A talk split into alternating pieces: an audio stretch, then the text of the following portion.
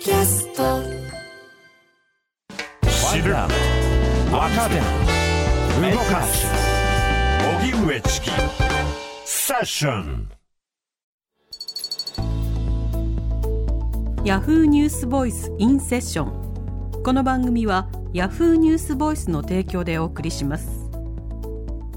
ここからはヤフーニュースボイスインセッションヤフーニュースボイスはインターネットメディアヤフーニュースの中にあるコンテンツで私はこう思う今これを伝えたいという意思を持つ発信者が自ら視聴者に語りかける動画メディアです。今回ヤフーニュースボイスと荻上チキセッションがコラボしてインターネット動画とラジオの2つのメディアで配信放送。それがヤフーニュースボイスインセッションです。では今日のゲストタレント振付師のパパイヤ鈴木さんです。よろしくお願いいたします。お願いします。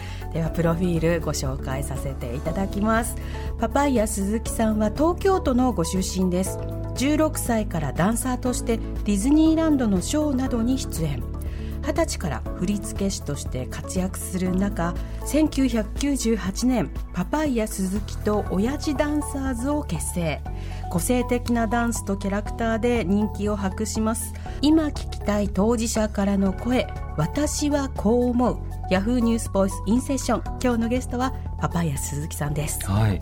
あの親父ダンサーズを見た時には本当に衝撃的でしたね、ねなんかねあの当時ヒップホップがすごい流行ってて、はい。それであの僕は前に出る人間じゃなかったんですけど、まあ、事務所をやっていてダンサーの。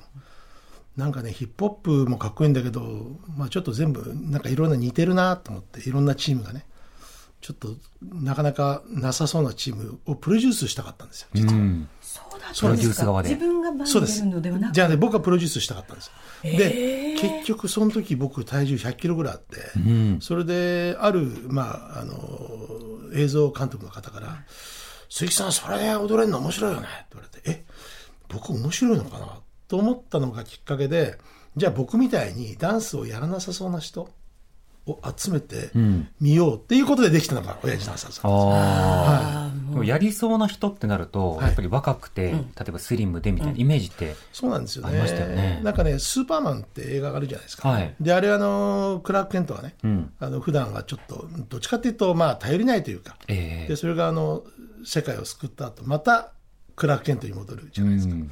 であのその二面性っていうのがね、僕すごい好きだったんですよ。ええ。だから、普段は、まあ、冴えないおじさんだけど、踊ると、まあ、それなりになって、また普段の生活に戻るみたいな、そういうね、二面性のね、あるダンスチームっていうのが、なかったんですよんね。いかにも踊りそうな人が。そうでした、ええだから割と踊らなさそうっていうところでハードルがちょっと下がってるっていうかね。はなのに踊るとキレッキレっていうのがもうズキュンあありがとうございます。ズキュンでした。そうです。はいありがとりわけやっぱりそのアイドルとか、はいい、ろんな方がその踊るっていう中で、うんやっぱりその自分たちの時代じゃないっていう語りをよく中年とか高年になると、まあ語ったりするじゃないですか。ああ、なるほど。つまり要は若者が時代の中心なんだとそうじゃないよみたいなえね、ことを見ていて励まされた方も多いと思いますね。でも当時ね、僕作った時は32だったんですよ。そうだったんですか？まだ親父というよりは、まあ、そちょっとそこに行くちょっと手前の、はい。アラサーってやつですよね。ええなんで、まあちょっとは早かったんですけど、自分たちが親父になる頃には、その親父という言葉自体がね、もう少しこのいいものに、うん。まあ、なってるかなっていう思いもあって、まあ、25年経ったんですけどね、うんやっとその親父の年になって。で親父っていう言葉自体も、まあ、そんなに悪い言葉ではなくなってきたのかなっていうふうに、うん。ね、昔は本当にいい言葉だったのに途中が親父狩りとか狩りとかね。親父ギャうん。グとかね、あの素敵なギャグをね。ね。なんかでそれだから親父って言葉自体がちょっとくたびれてるみたいなね、うん。イメージになっちゃったりとかしてたんでそれをちょっと払拭したくてね、まあ、作ったというのもあるんですけどね、うんうん。当時はね割とあの30っていうとしっかりおじさんだったんですよ。そうだって、昔は、ドントトラストオーバーサーティええ30歳以上を信じるなみたいな、そこまでが若者でそれだけがロックとかパンクをできる世代でみたいなええ、リアリティはありましたもんね。今だってあのロックパンクっておじさんたちかっこいいですもんね、うん。矢沢永吉さんだってもう70超えてるわけでしょ。確かに。ででもちゃん付けで呼ばれてね。あんだけかっこいいなんていうのは当時70って言ったらもうね、うん。あんまりそのなんか何かをわーっとやるっていうよりもなんかそんなイメージじゃなくて今はもうみんな70、80って言ったって今深夜のダンスチームだってみんな若いですからね。70とか平気で踊ってますから、うんうん。だからそういう時代になってきたかもしれないですね。そうですね。実際なる前は、いや50、60になるともう、老後なんだなみたいなイメージはきっとあったと思うんですけど、なったらなったでどうですか？あのね、やっぱりダンスをやってるからかどうかわかんないんですけど、ダンスって年々ちょっと変わってくるんですよね。だ二十歳の時やってるダンスと30、40でやってる、で、50、60でやるダンスってね、ちょっと内容が違うんですよ。で、僕はそのダンスをずっとやってきているから、そのダンスの流れで一緒に年を取ってきているので、なんかね、あんまりこう、年取ったっていうイメージはあんまなくて、やっぱ体動かしてるからかもしれないんですけど、ええでも最近そういう人多いですよね。うん。うん、なんか。じゃあ老いた古びたではなくて、変化した、そして共にまた変わっているみたいな。今、時代が随分と、まあ、年配の方に、なんか、いいんじ風吹いてるような気がしますけどね、何かと。うん。はい。うんうん。僕の振付師としてのタイプがあって、はい僕あの0から1の振付師なんですねでなどういうことかっていうと、ダンスやったことないとかあんまり興味ない人がなんか僕がつけたやつを振り付けしたやつを見るとあれ？これちょっとできそうだなって腰がこう浮くまでが僕の仕事だと思ってるんですよ。うん。だからそんな難しいものをやるもんではなしあとその踊りがちょっと苦手なまあ歌手の方はい。とかに振り付けをするときに僕は化学反応って呼んでるんですけど僕がつけたものとちょっと出来上がったものは違うんですよね、でも僕はそのその人があ自分で考えたかのような振り付け師になりたいんですよ。うん。だからウルフルズのトータス松本はトータス松本が自分で遊びながら考えた振り付けに見えるようにしたいんですよね、はだから僕っぽくんじゃなくてトータス松本っぽくしたいうんうん。んですよ、そうするとあの化学反応があった方がいいわけですね、ええ。だからその細かいこのニュアンスとかっていうのがあまり必要ないというかい。ああ。だからその僕がこうやって one, two, three, four ってやったものをとりあえず例えばやってもらったときに、まあ、僕からアシスタントに行くときにちょっと変わってるんですよ。はいはい。伝言ゲームじゃないですけど、振り付けのニュアンスがちょっと変わってるんですね。で、そこから実際の、まあ、タレントさん、まあ、コマーシャルでもそうです。タレントさんに行くときにまたちょっと変わるんですよ。そうすると2段階で変わってきて、意外と違うものだったりするんですよね。で、振りが間違えてるわけじゃなくて、空気感が。でもそれはその方の空気感なんですよね。で僕はそれが正しいと思ってるんで、うん。いやコロナになってからリモートというものが割と可能になってきたりとかで 5G がこれからやってくるともっとねなんかこう遠くにいてもいろいろできるようになってくると、なんか東京だけじゃないのかな居場所はってなってで僕らは芸能の人間だとすると、まあ、僕振付師じゃないですか。で沖縄にいた時も結構振り付けやってたんですよ、うん。で動画を送って東京でアシスタントがそれを覚えて振り付けするなんてことは平気でやってたのであ、リモートですね。リモートで全然、で、僕はあの、リモートで実際に自分のアシスタントに振り付けをすることもあったんですうね。ん。はい。振り付けもリモートでできる。だから携帯電話こうやってやって、じゃあやるよって言って。自撮りモードでそうそうそう、こうやって後ろ向いてこうやってワンツーってどうとかっていうのは実際やってました。へーはい。意外とできますよ。コレオグラフィーってもう直直にええこうこうでっていうのがペクちゃんがないとこれね伝わらないものなのかと思ってました。これあの、別に離れてても、そんなに細かいニュアンスどうしてもここの表現がっていうのはないんですよね。なるほど。だから可能だと思うんですよ。すごく作り上げるタイプの、例えばその立体的で、その例えば Perfume さんとか、はいはい。あるいは新しい学校のリーダーズさんとか、はいこう入れ替わったりとかするようはない。ものとはまたちょっと違う振り付けっていう。僕ね大きく分けてダンスって2種類あると思ってるんですね、はい。それ見て楽しむものとやって楽しいもの、ではいはい。僕ね見て楽しむ振り付けはできないんですよ。ほだからショーは作れないんです僕、ショーナンバーっていうのは僕作れなくて。で僕はやって楽しむダンスは僕作れるんですようん。ねそれも0から1簡単なものっていうか。だから割とあのそのなんていうんですかね。細かい例えばじゃあ例えば今言われた Perfume さんの振り付け僕お願いされたら多分相当困ると思うんですよね、うん。どうしようと思って。はい。 Perfume っぽくしなきゃいけないのかな みたいなね、確かに。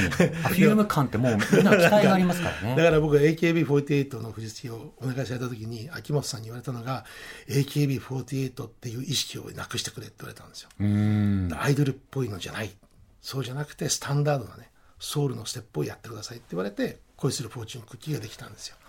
あれ見ると全部あの振り付けに名前がついててオールドマンっておじいさんみたいな歩くやつだったりとかえースケーターっていうこうスケートを滑るような踊りだったりとかっていう、もう昔のソウルのステップを AKB がやってるんですねそうすると化学反応で少し可愛くなるんですよ。はいはい。僕みたいなおじさんがやるのと AKB がやるのはちょっと違うんですよね、でもあれはあ指原さんがあれをやったことで可愛くなったんですよね。であのそ AKB がちょっとソウルダンスを踊ってるっていう、まあ、僕から見ると化学反応が良かったなと僕は思ってますね、ん。はい。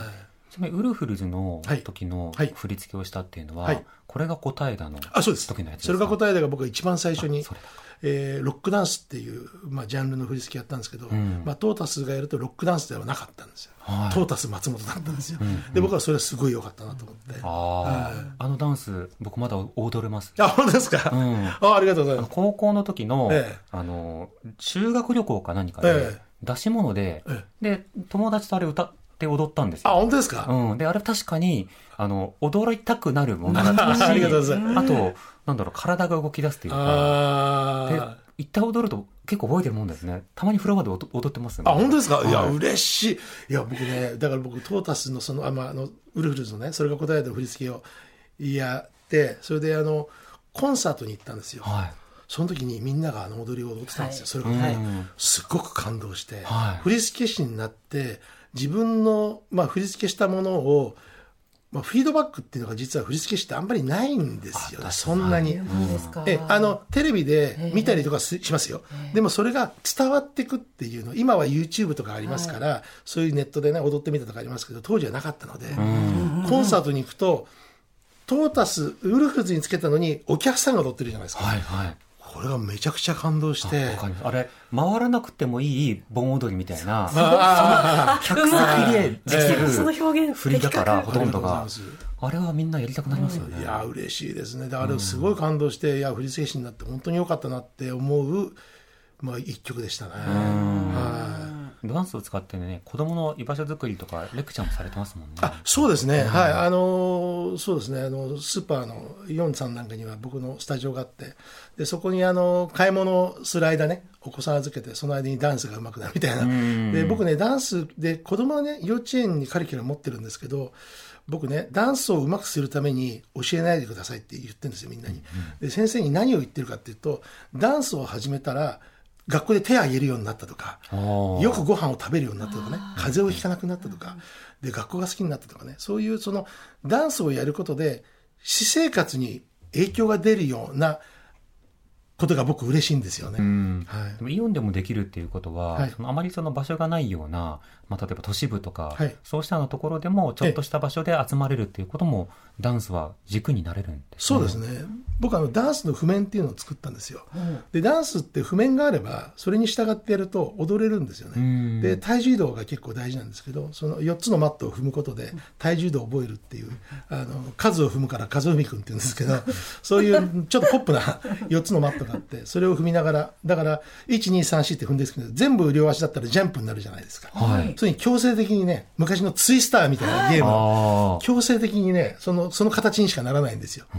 でその強制的になるんでそれを破るねあの違反する人が出てくるんですよ。違反する子供が。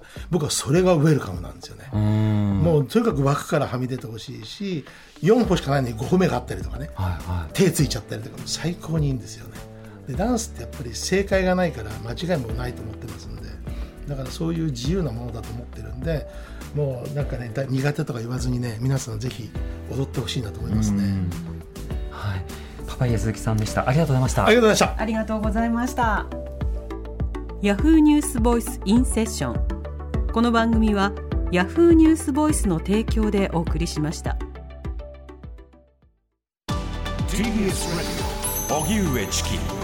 セッション TBS Radio 905 954